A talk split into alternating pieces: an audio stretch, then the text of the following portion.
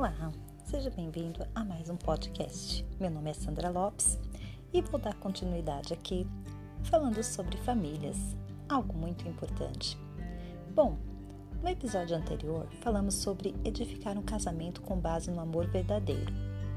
Falamos um pouquinho sobre o divórcio e como combater o divórcio. Bom, o amor verdadeiro ele requer a compreensão necessária do outro.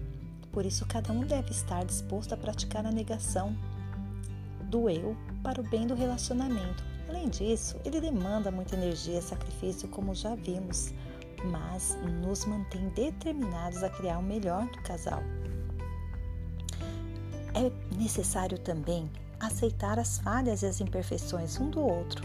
No casamento, precisamos aprender a valorizar um ao outro e aceitar que não somos perfeitos. Estamos falando sobre ter relacionamento repleto de graça, a graça é algo que você dá a alguém sem essa pessoa merecer.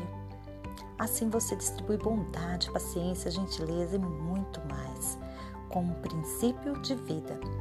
E por quê? Porque em muitos momentos seu cônjuge precisará fazer o mesmo por você. O mais extraordinário de tudo acerca da graça é que não se pode merecê-la nem comprá-la, porque aquele que dá de graça você tem a oportunidade de oferecer amor e aceitação como presentes para o seu cônjuge. No casamento, a graça cria uma atmosfera que vai além da culpa e da vergonha, preparando o caminho para o crescimento e a renovação do compromisso conjugal. Aprenda também sempre ouvir o outro, porque muitas pesquisas sobre o casamento sugerem que a maioria dos relacionamentos sofrem crises por problemas de comunicação se os casais aprendessem a se comunicar melhor, haveria uma compreensão muito mais desenvolvida entre ambos. É uma base para uma relação mais forte e saudável.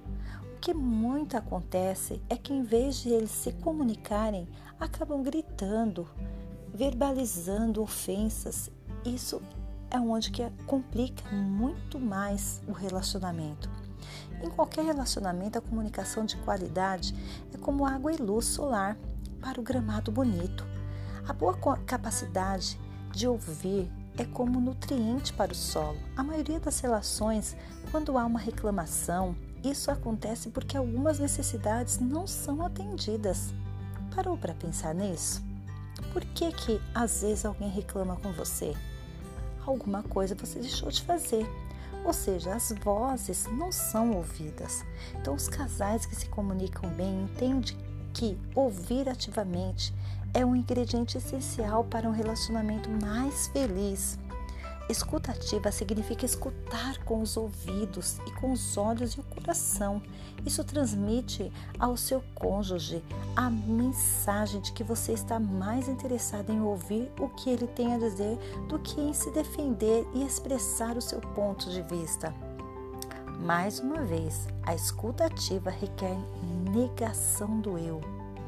Outro ingrediente essencial para que o casamento dure a vida inteira é quando o marido e a mulher percebem que são ouvidos e compreendidos, se aproximam mais um do outro, se aprofundam a intimidade conjugal, fortalecendo o compromisso mútuo e as estruturas do relacionamento. Isso é importante, mas hoje muitos casais têm deixado de lado a comunicação para ficar pegado nos seus celulares, televisão se ocupando o seu tempo com outras coisas e não dando ouvido ao seu cônjuge. Então preste atenção, se esse tem sido o seu caso, você precisa avaliar os seus conceitos. E outra coisa interessante também para um bom relacionamento é o perdão. Ou seja, você precisa perdoar com frequência. No dicionário de inglês Oxford, ele traz a seguinte definição do perdão, que para é, o perdão é parar de sentir raiva de alguém por uma ofensa ou um defeito ou um erro. É não sentir mais raiva nem desejar punir ou cancelar uma dívida. O perdão ele abre o caminho para a cura e a reconciliação em todos os relacionamentos. No casamento é inevitável que duas partes acabem se magoando Quando nós perdoamos, abrimos mão do direito que julgamos ter de punir ou retalhar pelo mal que nos foi feito. Então, quando nós deixamos de perdoar, a amargura e o ressentimento crescem no relacionamento. E aí, o perdão ele vem para libertar desses sentimentos. Essa é a essência do perdão, é, a, é o benefício para que para quem perdoa e também para quem é perdoado. Outra dica muito legal que eu gostaria de passar para vocês é sobre o abraço. Gente, eu amo abraçar.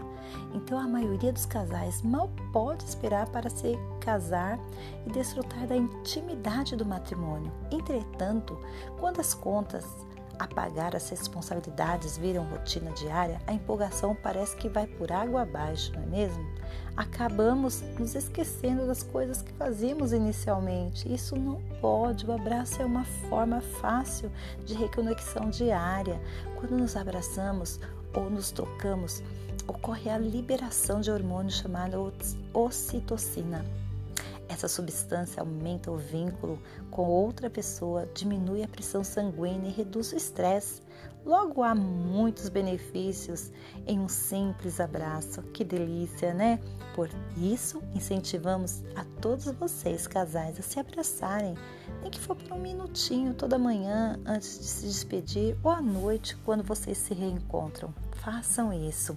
Então, o que diferencia os casamentos de sucesso daqueles que passam por diversas crises ou acabam em divórcio são as habilidades relacionais, saber como conservar o amor verdadeiro, administrar os conflitos, praticar o perdão e aceitação e manter, acima de tudo, o romantismo e melhorar a comunicação é uma regra de ouro para casais felizes. Então, a maioria dos casais não tem preparo adequado para isso, mas todos podem aprender, porque nunca é tarde.